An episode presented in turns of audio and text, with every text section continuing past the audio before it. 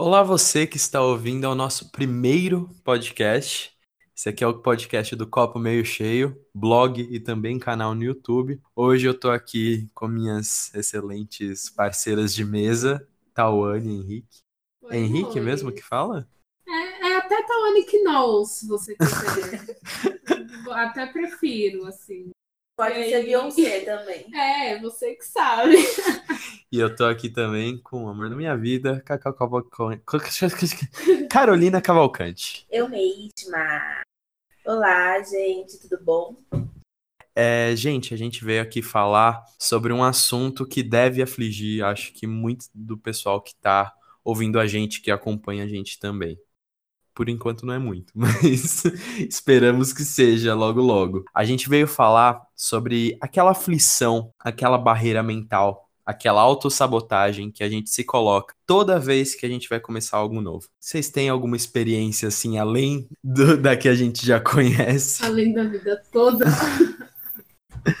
Olha, eu, eu sempre fui muito de postergar as coisas. E não seria diferente nem com coisas importantes da vida. Na verdade, é, é uma reeducação diária o que eu tô passando nessa fase da vida, de não deixar as coisas para depois. Porque Uhum. pra mim tudo fica depois e existem 10 mil motivos para isso. Ah, não, mas eu tenho tempo. Ou, ah, não, mas isso é meio difícil. Ah, mas não vai dar certo, por isso, isso e isso. Fica nessas autossabotagens que eu tenho certeza que todas elas, se eu tivesse seguido, eu já tava muito bem. Assim. Mas como eu não segui, né? E você, amiga? Todos aqui nessa mesa são procrastinadores profissionais. Contratem a gente. É, a gente faz um bom A gente trabalho. segue os nossos prazos, ok? Quando a gente tem prazos, a gente segue. Porque acho que minha vida toda foi procrastinar. Eu sempre fui aquela pessoa que tem mil ideias e tem mil coisas e tem mil projetos, mas fica tudo no papel, porque na hora de pegar e fazer de verdade, a gente sempre começa a achar um monte de empecilho que dificulta toda a nossa vida.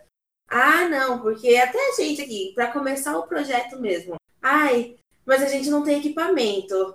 Ai, mas a gente não tem espaço. Ai, mas a gente não para pra montar o projeto. A gente Chegou no momento que para escrever o blog, faltava a gente falar, não, mas a gente não sabe escrever. Porque a gente botava tanto empecilho que só faltava a gente falar, não, a gente não consegue escrever.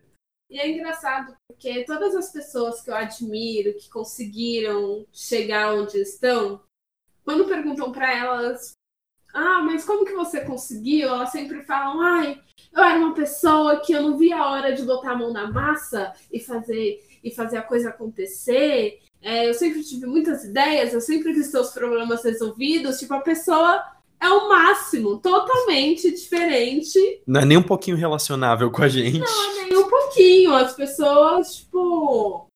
São depoimentos onde parece que a pessoa nunca teve preguiça, assim. Às vezes eu me imagino na vida do artista, sabe? Eu fico, mas como que consegue dar conta de tudo isso? A pessoa ela acorda que horas? Ela vai dormir que horas? E é engraçado porque a gente demoniza muito a preguiça. Como se ela não fizesse parte de quem a gente é, sempre. Sim. Todo mundo tem preguiça. Mas eu acho que muito interfere pra gente também começar alguma coisa, ou ter vontade de começar alguma coisa, também é uma autossabotagem que é um pouco ligada com a autoestima, sabia? Também. No sentido de, ah, talvez eu faça, mas não vai ficar do jeito que eu quero e não vai ficar bom o suficiente para as pessoas verem que eu fiz. É uma autocrítica exagerada, né? Exatamente. Você sempre acaba achando que não tá bom o suficiente, de que aquilo não é bom o suficiente, e dessa maneira fica difícil colocar qualquer coisa pra frente, porque na verdade é muito difícil as coisas ficarem exatamente da forma que a gente quer. Nunca vão ficar. Exatamente, Pra nunca. gente aprender a chegar nesse ponto, a gente tem que pegar e fazer. E esse processo, acho que do primeiro passo, é o mais difícil de todos. E é assustador, na real. Porque, querendo ou não, a nossa procrastinação, a nossa preguiça, a nossa é, vontade de permanecer no mesmo lugar é, um, é uma zona de conforto. Porque a gente sempre tem o medo de justamente do desconhecido. E talvez ter sucesso no que a gente quer seja um lugar desconhecido pra gente. Eu entrei num conflito muito grande há um tempo atrás, porque eu acreditava que para você, sei lá, ser uma blogueira hoje em dia, você tinha que ser totalmente uma coisa Caracterizada. montada. Exato. Mas aí eu comecei a ver que tava chegando, foram chegando umas pessoas na cena onde elas são elas mesmas, onde você vê que a pessoa não cria um personagem pra estar tá ali o tempo inteiro, tipo,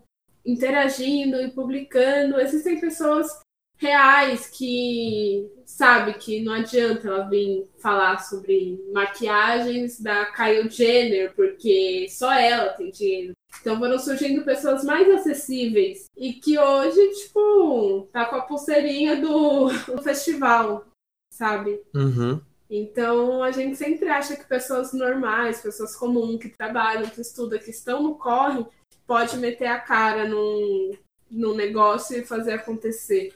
Fora que acho que também a gente sente muita vergonha, às vezes, de fazer as coisas. Porque, beleza, a gente tem lá a quantidade X de seguidor que não é nem perto do que X pessoa tem. Beleza, a gente começa a falar e começa a postar story, começa a fazer vídeo, ou qualquer outra coisa, sabe? A gente começa a divulgar o projeto mesmo que seja, e meia dúzia de pessoas vem.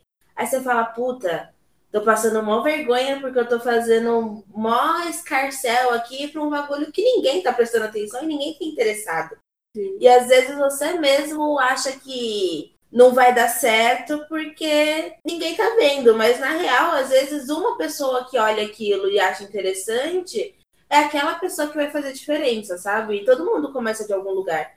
Com certeza, é, a gente não tá falando pra parede também, por mais que pareça às vezes. Por exemplo, esse podcast aqui. A gente não sabe se alguém vai chegar a ouvir e se alguém vai chegar e se interessar. Nem se vai ser lançado, na real, é. mas. É, eu acho que uma coisa, já aproveitando o seu ponto, eu acho que a gente está muito mal acostumado com a visibilidade que as redes sociais deram pra gente.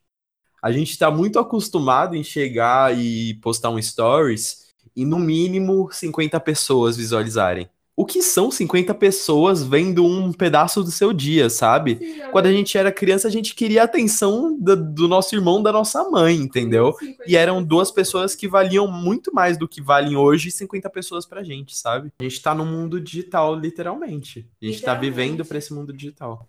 A Jamila Jamil, quase todo mês sai uma matéria de que ela brigou com alguém, uma das Kardashians, porque as Kardashians fazem essas propagandas enganosas. Tipo, todas elas trabalham estética, fazem cirurgia, fazem de tudo para estar tá com o corpo que a gente vê, e no Instagram elas vendem que simplesmente estão tomando um shake maravilhoso. E várias garotas se inspiram nela, só que Nunca vai ser, porque não é o, o shake que faz com que elas tenham aqueles corpos, né? Sim. É o dinheiro. Então a Jamila sempre fala disso, dessas propagandas, que as pessoas vendem sabendo que não funciona, mas não parece que não tem noção de que às vezes pode ser uma garota que só precisa de um shake, tipo, para fazer alguma bobagem, assim, sabe? Tomar um shake, ver que ela não virou uma Kardashian e pronto, vai acabar. Acabou tudo. Muito da nossa autossabotagem, com certeza, provém da gente se inspirar em pessoas, muitas vezes irreais, e fazer disso a nossa realidade. Querer que a nossa realidade seja isso, sendo que é completamente impossível. Não tem como você alcançar esse padrão, primeiro porque a gente não tem nem perto o dinheiro que elas têm. A gente não tem nem perto a visibilidade que elas têm. Então você já quer começar no topo, você já quer começar naquele palco, né? Sim. Sendo aplaudido por X quantidade de pessoas e você já quer uma visibilidade. Mas não é assim que as coisas funcionam, não é assim que o mundo funciona. E para você fazer é, um projeto, um novo passo na sua vida, Primeiro que a gente está muito mal acostumado do sentido de querer visibilidade antes de querer fazer um trabalho bom. É, voltando lá ao finalzinho dos anos 90, comecinho dos anos 2000, foi instituído no Brasil a lei de radiodifusão para rádio comunitária. Porque o que acontecia? Existia muita rádio pirata que entrava em frequência de avião, entrava em frequência de polícia, de ambulância, Só que eram pessoas que estavam querendo criar conteúdo para suas comunidades e não viam uma abertura para isso, porque as grandes frequências estavam tudo na mão de famílias, estavam tudo na mão de políticos, estava tudo na mão de coisas. Grandes empresários. De grandes empresários, de etc, etc. Então foi instituída essa lei, porque a, o Estado não conseguia mais controlar, e existe uma frequência única pela qual existem rádios comunitárias, só que existem algumas regras. Rádios comunitárias não podem ter fins lucrativos, rádios comunitárias têm que ser totalmente em função da comunidade. E às vezes você vai ver algumas rádios comunitárias, elas fazem um trabalho público para a comunidade tão importante, talvez mais importante do que a mídia tradicional, talvez mais importante do que uma grande emissora faria, porque é totalmente dedicada à comunidade entendeu? Então ela não tem a, o propósito de ser ouvida pelo Brasil inteiro. Ela tem o propósito de ser ouvida pelas pessoas da comunidade que têm um interesse em comum. E acho que até por isso o podcast ele faz tanto sucesso. Pelo motivo dele ser para um nicho que está interessado naquele assunto e que fala sobre aquilo que as pessoas querem ouvir. Então, por exemplo, vai ter um podcast sobre comportamento feminino, vai ter um podcast sobre política,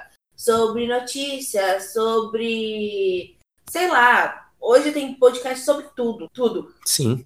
E acho que a, a grande sacada é essa. De você achar o seu nicho, de você se posicionar, posicionar no seu nicho e você conversar diretamente com quem está te ouvindo. Não necessariamente Sim. com, nossa, uma grande gama de pessoas, uma cidade inteira e blá blá blá. A gente não tá em busca de audiência, sabe? Claro, a gente quer chegar nas pessoas, mas não porque a gente quer fazer todo o sucesso do mundo. A gente, o nosso sentido é querer chegar nessas pessoas para que elas ouçam no que a gente pode adicionar, sabe? Porque a gente acredita. A, a gente tá fazendo esse podcast porque a gente acredita que a gente tem algo a adicionar a essas pessoas. Então a gente quer chegar nessas pessoas muito mais por, pelo que a gente tem para falar e pelo que a gente tem para ouvir também, sabe?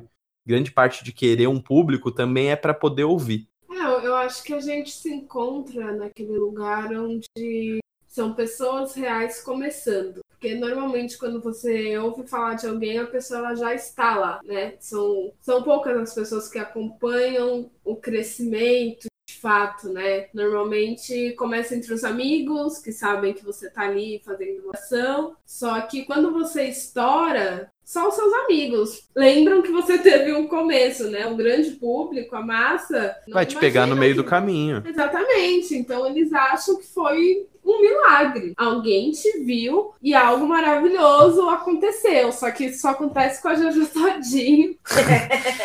Na vida real não é assim. E eu acho que e a gente ocupa esse lugar de não, existe um começo e diversas pessoas que estão começando merecem a mesma atenção do que a pessoa que já tá lá onde ela queria estar. Eu sempre falo isso, né? Dessa divulgação que a gente faz para quem não precisa mais. Sim.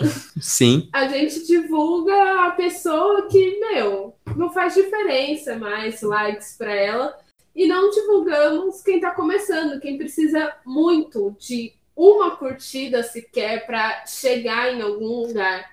É aquilo, a gente não tá criticando você que é fã de alguma coisa, você é fissurado na Beyoncé e você tá fazendo campanha na internet para ela ganhar um prêmio e você tá voltando. A gente não tá criticando você, mas talvez é legal a gente olhar com tanto carinho que a gente olha para essas figuras inimagináveis e tipo esses ídolos, essas, esses deuses, olhar com um pouquinho desse carinho que você olha para esse ídolo, pro mano que tá do teu lado e quer fazer o corre sabe? Porque ele tá fazendo corre. Aquele amigo que, puta, tá fazendo um desenho da hora, que fez um Instagram de desenho, vai lá e curte. Aquele amigo que tá fazendo uma música, aquele amigo que, puta, tá fazendo qualquer coisa, sabe? Ele só tá tentando fazer o dele. Você chegar e, às vezes, um comentário, sabe? Falar, puta, tá da hora, continua desse jeito. É tudo que a pessoa precisa só pra continuar fazendo o que ela já tá tendo vontade de fazer. Eu ia dar continuidade no que o Léo falou, porque eu tenho meu currículo de fã da Beyoncé.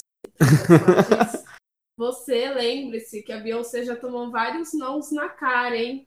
É. Ninguém dava moral pra ela até que um belo dia chegou. Bound Down Bitches. Então, não sejam as pessoas que disseram não pro copo meio cheio. Porque quando a gente for a Beyoncé, Vai ficar chato. A Beyoncé ainda abraça quem largou ela. Agora a gente não. nosso espírito não é tão evoluído assim. Ai, que horror. Pensando que a gente está falando já dentro de um privilégio que é a internet, né? Que é o privilégio de divulgar um trabalho na internet. Existem pessoas hoje Que nem acesso que tem. têm acesso. A porcentagem de pessoas com acesso à internet aqui no Brasil, no, no Brasil é muito pequena. Tem pessoas que trabalham só na rua e ninguém dá 10 centavos porque está na rua, mas pagam ah, 800 reais para ver um artista também que ganha 4 milhões. E não que não seja válido, mas. Sim, é, você pode comprar o seu ingresso do Lollapalooza por 1.400, mas você não pode também fechar o olho que eles estão pagando 50 reais para trabalhador carregar estrutura de metal nas costas. A gente entrou nesse assunto, eu vou ter que falar. Eu e o Léo, a gente ganhou ingresso pro Onyx Day. Compartilhando as mágoas. Compartilhando as mágoas. A gente ganhou ingresso. A gente ganhou, não gastou, falou, puta, de graça, né? Até injeção na testa. Vamos. Nunca fui num evento tão desorganizado na minha vida. Acho que o Lollapalooza em si, o próprio evento, não é tanto. As pessoas não vi poucas reclamações, pelo menos, sobre isso. Mas só porque o Onyx Day é praticamente de graça para todo mundo, né? As pessoas dão o ingresso. Nossa, eles cagaram no evento, gente. Eles fizeram o negócio de uma forma completamente porca. Não, sério. Ó, né? cuidado pra gente não levar processo da Chevrolet, que eu não tô aguentando um processo da Chevrolet aqui, hein? Oxe, mas Ai, eles vão falar o quê? Vão falar que eu tô mentindo? Vão falar que eu tô mentindo? É só eles ir no Twitter. Vai processar Gente. todo mundo que xingou no Twitter? O pior é que é verdade, porque no nosso grupo eles reclamaram pra caramba. Viram praticamente meio show só, né? A gente viu quatro músicas do Macklemore. Quatro músicas foi o que deu, porque a gente ficou duas horas e, e meia no, na fila. Não, só dois portões abertos. A gente ficou duas horas e meia na fila. Sem Olha. um organizador na fila. Então, Olha, foi complicado. Foi complicado. Não, não foi ruim pelo show. Eu acredito que os shows foram muito bons, até porque a gente só viu metade. Mas a estrutura de show, assim, questão de áudio, vídeo e tal, não tenho o que reclamar. O problema realmente foi a organização. Foi um negócio. É, é até um ponto legal da gente tocar, porque, tipo, essa, esse silêncio que a gente faz com relação ao Lollapalooza fazendo trabalho quase escravo, por exemplo, 50 reais em um prato de comida pra carregar peso, es- tipo, Ah, anormal nas costas por 12 horas, esse silêncio que boa parte da gente faz porque quer ir no Lollapalooza, porque comprou o ingresso, porque etc, etc, faz com que isso não chegue nos artistas. O Kendrick Lamar não tá lá no Twitter lendo em português que o Lollapalooza fez um, um trabalho escravo, entendeu? Foi isso que eu falei, porque a produção esconde, né? A produção só dá o cachê do artista e o resto eles que resolvem. Mas voltando a sabotagens, vamos falar de experiências exatas que aconteceram, que vocês reconheceram, nós reconhecemos que foi sabotagem, autossabotagem. O que não deu certo por sua culpa. Nossa, tudo. A minha vida. A minha vida. Vamos lá, eu nasci no dia 7 de fevereiro de 1997. A partir daí desandou, gente. A partir daí acabou. Não, mas sério, sério, você lembra de algum projeto pessoal seu que você não conseguiu levar pra frente, que talvez você ainda tenha vontade de levar pra frente? Não, eu comecei três canais no YouTube. Os três canais no YouTube eu larguei no meio do caminho. Eu e o Léo, a gente já começou um blog, a gente já começou um outro canal junto. É... Gente, tem tanta coisa. É porque o meu problema, na verdade, é que eu começo as coisas e eu paro na metade. Sabe? Eu desanimo e paro de fazer. Por que você acha que você para? Pela falta de retorno? Também. Acho que isso é um agravante, sabe? É um- Mas acho que é- eu tenho um problema de olhar para as coisas, achar que não tá bom, achar que eu tô passando vergonha e tirar do ar. Eu acho que esse é o problema, entendeu? É o medo de passar vergonha. Esse lance que você falou, falou da, ver- da vergonha é muito real, porque eu, eu já comecei um canal no YouTube, mas não era exatamente um canal para ser visto, era mais pra questão de armazenamento. E eu gravei vários vídeos dançando e eu tô dançando muito bem, cara. Só que eu não vejo esses vídeos há quatro anos e eu não deixo que ninguém veja. Nossa. Eu me arrependo. Agora eu quero ver totalmente. esses vídeos. Tá vendo? Eu me arrependo totalmente de quando eu pedi pra visualizarem. Hoje, se eu for pra casa e o Victor colocar, eu vou quebrar a televisão ou o controle, porque eu mal consigo me ver. Eu, Caramba. sei- eu entendo completamente isso, porque, o segredo, o nosso vi, nossos vídeos do canal antigo, o meu e do Léo que a gente fez junto, Ainda ainda, estão no ar. ar. E o Léo, que ele não tá aqui hoje, né? Ele tá. O outro Léo, né? É, o outro Léo, ele tá no outro rolê. Ele achou, de alguma maneira, o vídeo perdido na internet. Tem a porra da internet inteira pra ele achar as coisas. E ele Ele acha logo o nosso vídeo. Não, ele vai caçar as coisas onde não é pra caçar, entendeu? É, esse lance da vergonha, às vezes eu fico me perguntando da onde sai a coragem da pessoa que liga a câmera num belo dia e dança e posta. Eu fico, mas como consegue, meu amor? Eu não consigo, eu não consigo me ver, gente. Tem vídeo que me mandaram meus dançando, hoje eu não vi. Caramba. Eu sempre acho que eu vou estar tão ruim que eu não vou conseguir ter forças pra ir fazer de novo. eu não sou aquela pessoa, aquelas pessoas, não, ai, eu sempre procuro os meus defeitos pra eu ficar melhorando. Não. Isso, gente, eu não consigo Eu procuro meus defeitos. Eu mesma. Se eu vejo meus defeitos, eu falo, mas o que, que eu estou fazendo? é isso que as pessoas estão tendo que ver, meu Deus, deixa quieto. É, Eu, Deixa tenho um bloqueio, eu tenho um bloqueio, só que eu tenho um bloqueio visual. Eu ouço, é, tipo, minha voz em alguns trabalhos, eu acho normal, até gosto. podcast Mas me ver em vídeo é uma coisa terrível pra mim. Terrível. De esses tempos eu tive que fazer um, um trabalho que eu apareci, né? E, e sou apresentador do, do tal trabalho. E na hora que ele foi exibido, eu não fi- consegui ficar no local. Tipo, eu tive que sair porque tive que tomar um ar. Aí assim que eu percebi que tinha acabado de ser exibido, eu voltei. Como se nada tivesse acontecido, porque eu não conseguia me ver. Não conseguia, tipo, encarar eu na tela. E eu tenho uma parada também com vergonha da família. Vocês têm vergonha da Ai, família? sim. Ah, tem, mas acho que isso é muito natural, vezes, né? Por exemplo, às vezes eu fico imaginando que eu vou estar dançando num grande palco com algum grande artista. e aí eu penso que eu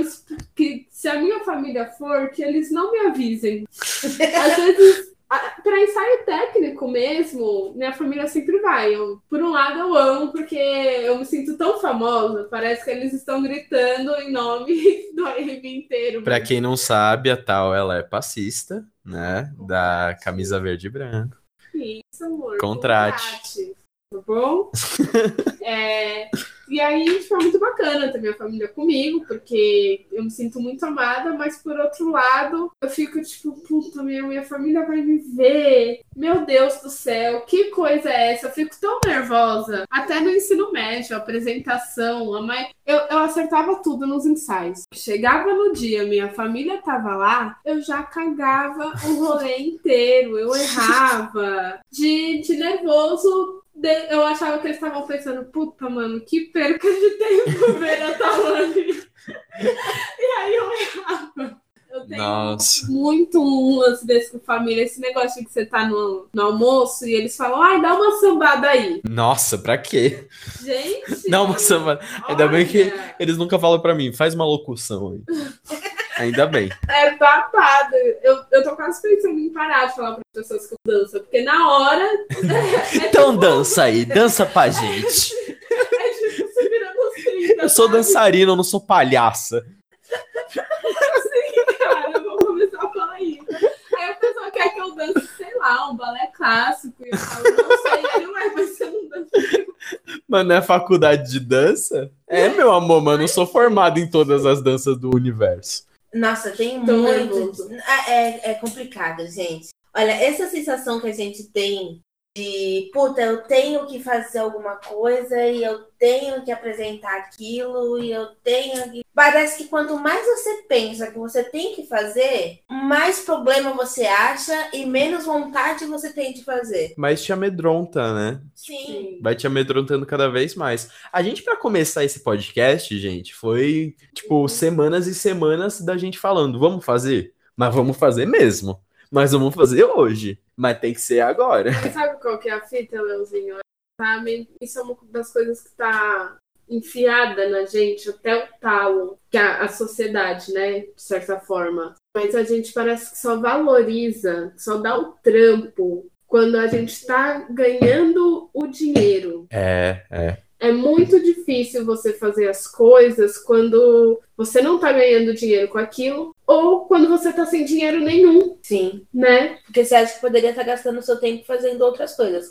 Mas na realidade, você gasta seu tempo fazendo nada, porque A procrastinação não rende dinheiro, gente. Sim. não, você fala, não, a gente tá pra gravar esse podcast já tem meses já. Sim. E assim, a gente é vizinho. A gente é literalmente vizinho de porta porta a porta, assim. Eu saio de casa, eu dou com a cara na casa da Tawane. A gente poderia muito bem pegar e falar assim, não, vamos gravar no sábado, vamos gravar no domingo. Vamos gravar qualquer dia, que a gente tá, tipo, um do lado do outro, sabe? Não grava, não vai, não Parece que a gente não dá a prioridade. A gente prefere chegar em casa, fazer janta e assistir o que as outras pessoas estão fazendo.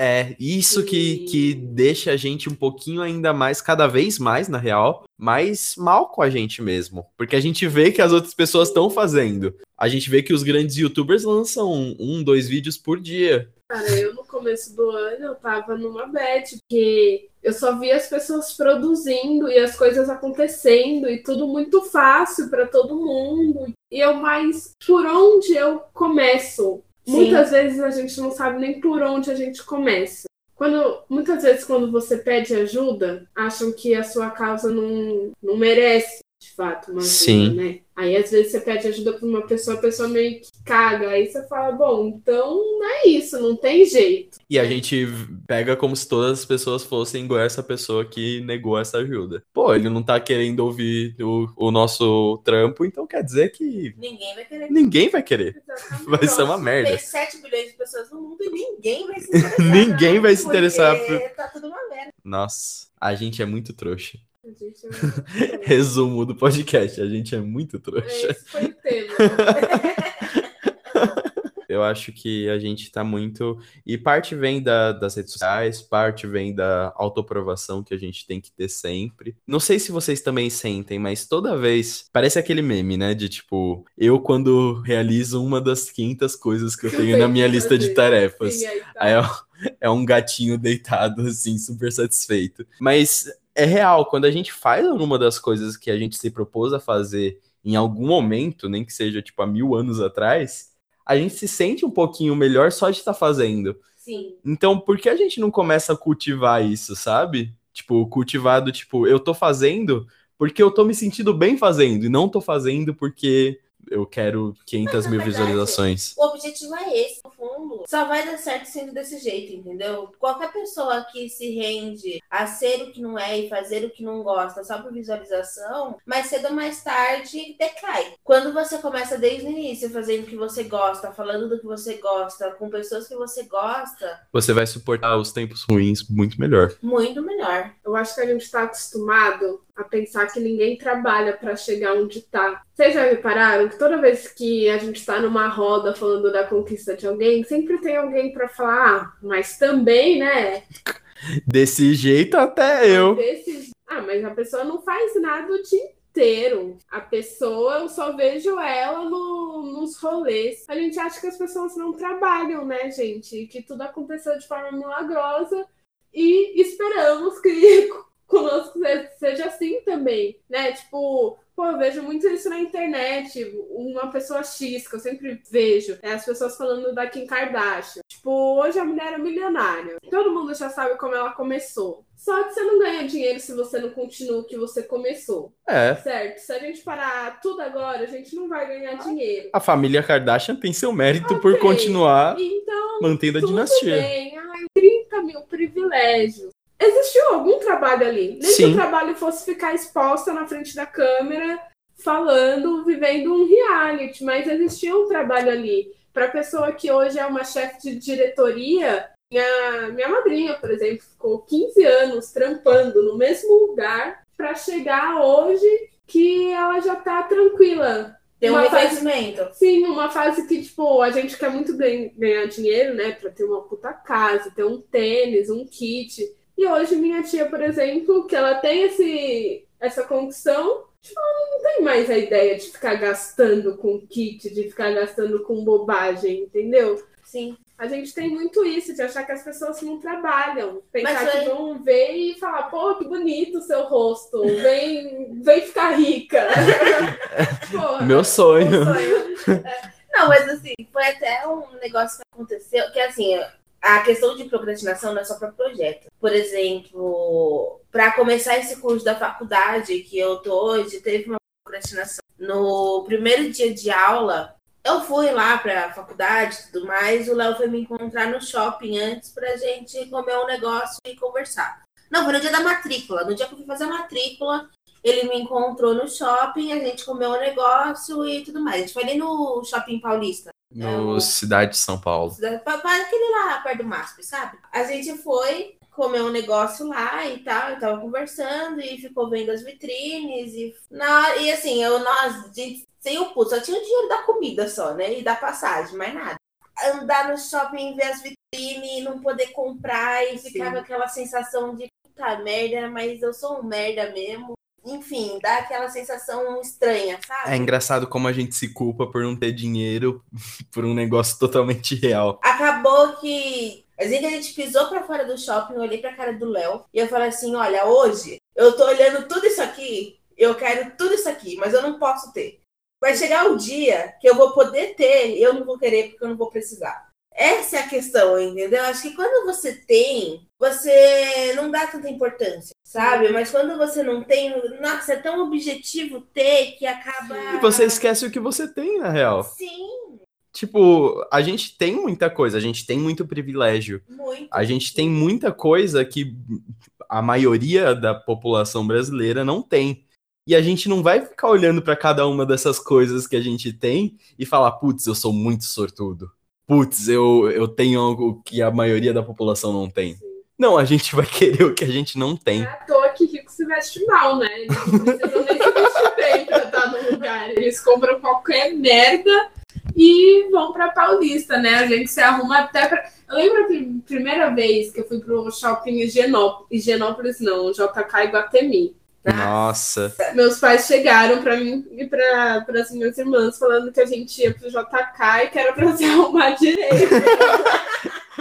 A primeira Eu- vez que eu fui no JK, eu fui uma- numa excursão da escola. Cara, eu me arrumei toda. Até de salto eu tava. Quando eu cheguei lá, eu vi que eu podia ter ido mais furreca possível que ia estar igual, porque lá as minas estavam com um sapato de 16 mil reais e uma bolsa de 20 mil. Então não adiantava eu me arrumar para estar naquele lugar. Olha só, né? Como criança eu já percebi. A- a- o buraco é muito mais embaixo, né? Dessa desigualdade. Só que tudo que a gente vê é isso que a gente não pode ter. Eu acho que é muito difícil a gente olhar e falar, pô, eu posso comprar. Isso é uma coisa que não é de marca, mas que é muito útil. A gente compra porque a gente precisa, não porque a gente Exatamente. quer. Eu, eu, eu lembro que olhando ali nas vitrines, eu fui uma, uma, duas, eu não lembro. Pouquíssimas vezes no shopping JK. Só pra passear e ver como era mesmo. E olhando as vitrines e tudo mais, tinha uma loja de joias lá que tinha um anel, uma pulseira e um colar. O valor do anel, da pulseira e do colar era tipo, o valor de dois apartamentos onde a gente mora, sabe? Era o que minha mãe teria que trabalhar 10 anos pra ter de salário, ou mais ainda. É um e o pior de tudo é que tinha gente na loja.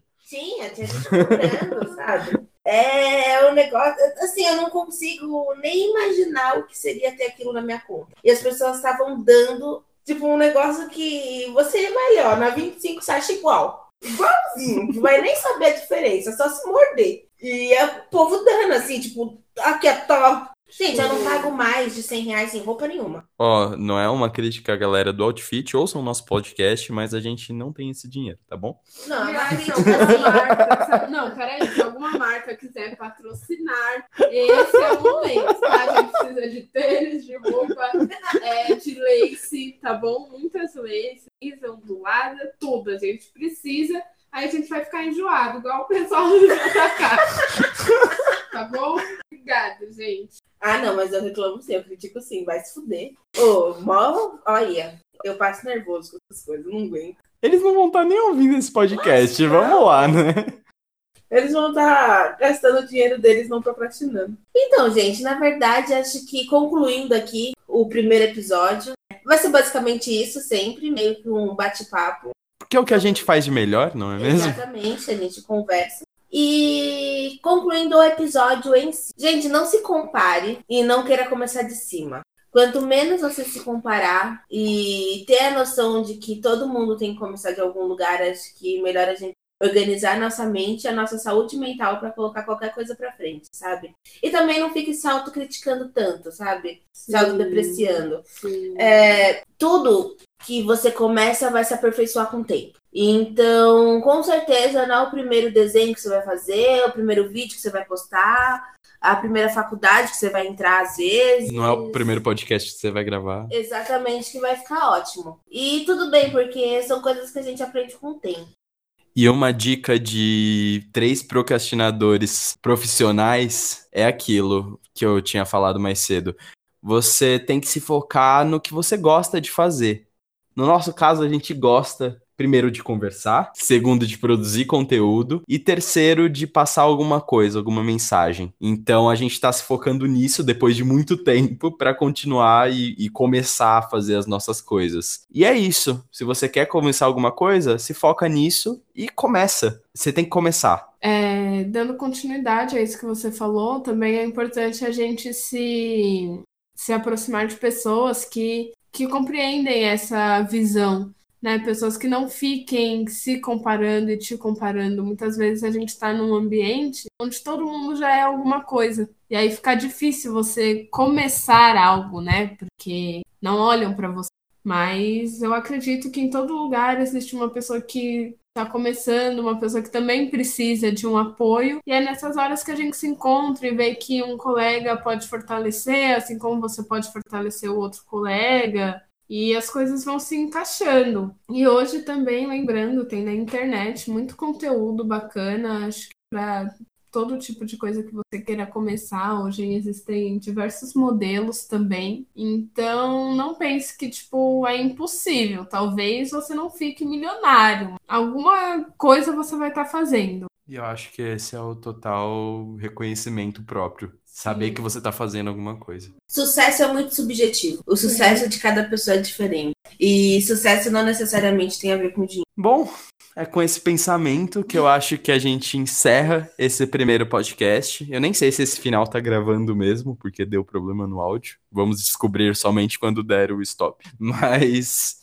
vamos falar o nosso tchau pro nosso ouvinte nesse primeiro. Espero que tenha gostado. Espero que continue com a gente. Confira nossas redes sociais, que vai estar aí em algum lugar, porque eu não sei nem onde a gente vai postar isso, se a gente vai postar isso. Mas vai estar as redes sociais do projeto do Copo Meio Cheio, nossas redes sociais pessoais. E é isso, segue a gente, fortalece, que como a Jéssica disse numa entrevista que a gente gravou com ela, o negócio é a gente se apoiar em quem tá na frente e puxar quem tá atrás. Só assim que a gente chega em algum lugar. É isso, meu povo. Não procrastinem, tá ok? Tá ok? Mas é isso. É, se curtiu, também compartilha, tá? Porque se foi útil pra você, deve ser útil pra mais alguma pessoa. Ô, Fulano, olha que episódio legal que eu acabei de ouvir do Copa Meio Cheio. É isso, gatos. É isso. Beijo, gente. Beijo, até mais. Até a próxima.